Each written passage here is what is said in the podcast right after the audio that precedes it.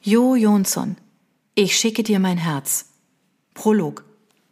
Tick, tack, tick, tack. In den vier Jahren, seit ich nun schon in dieser Wohnung lebte, war mir das Geräusch der Uhr über unserem Küchentisch nie so laut erschienen. Die Heizungsrohre brummten, die Straßenbahn raterte auf der Straße unter dem Fenster vorbei. Die ganze Welt schien lauter zu werden, als es an unserem kleinen Tisch immer stiller wurde. Alex hatte seinen Kopf in die Hände gestützt, sein Gesicht war nach unten gerichtet, so dass ich nur seinen braunen Lockenschopf vor mir sah, in den sich seine Hände vergraben hatten. Das Warten war unerträglicher, als es das Sprechen gewesen war. Mein Magen war ein einziger Knoten aus Schuld und Selbstvorwürfen. Wir kannten uns jetzt fast sieben Jahre. Sechs davon waren wir ein Paar gewesen. Seit heute sprach ich in der Vergangenheitsform davon, seit genau einem Augenblick. Seit dem Augenblick der Stille an unserem Tisch. Dabei war es fast zwei Jahre her, als ich eines Morgens nach einer schlaflosen Nacht aufgestanden war und mit Schrecken festgestellt hatte, dass ich auch diesen wundervollen Mann nicht lieben konnte. Wie die vielen bedeutungslosen Jungen vor ihm auch. Dabei war ich mir so sicher gewesen, dass es mit Alex hinhauen würde. Mit dem ruhigen, geduldigen Alex, der die gleiche Musik mochte wie ich und mit mir über meine Lieblingsserie lachte, selbst wenn ich sie mir zum zehnten Mal ansah. Wir hatten uns bei der Ausbildung bei Pharma Media kennengelernt, einer Online-Apotheke, für die wir beide arbeiteten, Tür an Tür. Allein der Gedanke daran, fortan dort seine traurigen Blicke ertragen zu müssen, verursachte mir heftige Magenschmerzen. Ich habe es die ganze Zeit gewusst. Ich wusste nur nie, wann es passieren würde. Er sprach leise mit einer mir unbekannten Stimme, die mir das Herz brach.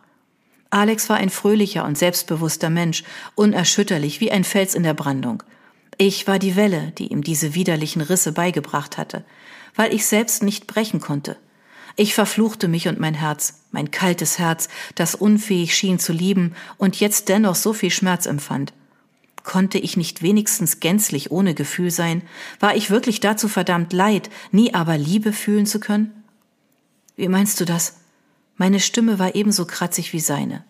Endlich sah er auf. Seine braunen Augen hatten noch nie so traurig ausgesehen. Glaubst du, ich hätte es nie bemerkt? Du hast dich danach gesehnt, mich zu lieben, aber du hast es nie geschafft, Emma. Als er mich bei diesem Namen nannte, zuckte ich zusammen. So hatte mich seit Jahren niemand mehr angesprochen. Seit meinem zwölften Lebensjahr war ich für alle nur noch Georgie gewesen, ein Name, den meine beste Freundin Sarah für mich erfunden hatte, weil sie meinte, er passe besser zu mir. Emma sei etwas für einen Hund, hatte sie bei unserem ersten Treffen gesagt. Zuerst war es ein Running Gag in der Schule gewesen, der sich dann so sehr gefestigt hatte, dass selbst die Lehrer Emma vergaßen. Auch mein Vater hatte sofort mitgespielt, weil er dachte, mit dieser Macke seien meine Eltern besser dran als andere, deren Töchter im Alter von zwölf Jahren schon den ersten Schwangerschaftstest machen mussten. Nur meine Mutter hatte sich so lange vehement gegen den Namen gewehrt, bis ihr nichts anderes mehr übrig geblieben war. Alex hatte ich mich im Alter von 17 Jahren als Georgie vorgestellt.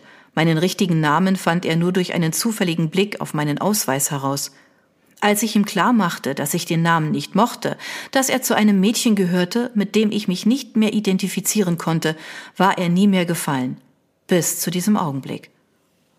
Du hast immer nur gewartet, sagte er jetzt, seit ich dich kenne, legst du jeden Monat fast deinen ganzen Lohn beiseite, weil du von fernen Reisen träumst, pinnst dir Postkarten ferner Länder an die Wände, du träumst und träumst, aber in keinem dieser Träume bin ich vorgekommen. Das ist nicht wahr, verteidigte ich mich, obwohl wir beide wussten, dass es doch so war. Ich finde die Landschaften einfach schön. Und ja, ich spare mein Geld, weil ich immer vorhatte, viel zu reisen. Er zuckte die Schultern. Aber du hast es nie getan. Nicht mit mir. Ich sah ihn sprachlos an.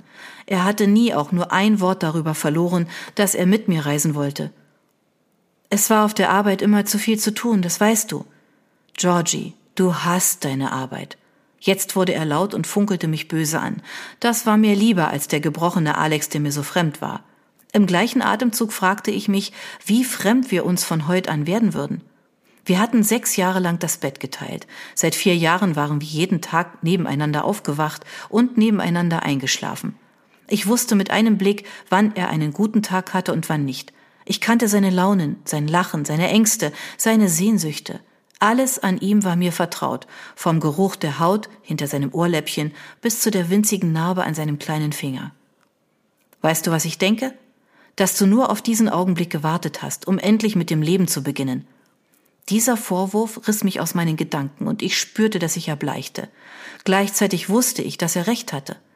Ich wollte nicht mehr warten, warten auf etwas, von dem ich nicht einmal genau wusste, was es war. Ich wusste nicht, wo ich anfangen sollte. Ich konnte so nicht mehr weitermachen. Die Lüge, die ich lebte, drohte mich zu ersticken. Wie die Tränen, die sich nun endlich ihren Weg in die Freiheit bahnten. Versteh doch, dass es unfair dir gegenüber wäre, so weiterzumachen, selbst wenn ich es könnte. Du verdienst jemanden, der dich richtig liebt mit Haut und Haar. Du bist der beste Mann, den ich kenne. Und immer noch nicht gut genug für dich murmelte er bitter und erhob sich. Ich muss gehen, sonst sage ich Dinge zu dir, die ich später bereue. Ich gehe eine Runde, um mich zu beruhigen, und dann bereden wir, wie es weitergehen soll. Das war typisch für meinen vernünftigen, zuverlässigen Alex. Natürlich würde er mich nicht einfach vor die Tür setzen. Ich blinzelte verzweifelt die Tränen fort, um ihn endlich wieder klar sehen zu können. Sag mir, was ich tun kann. Er seufzte frustriert. Finde endlich das Leben, das dich glücklich macht, Georgie.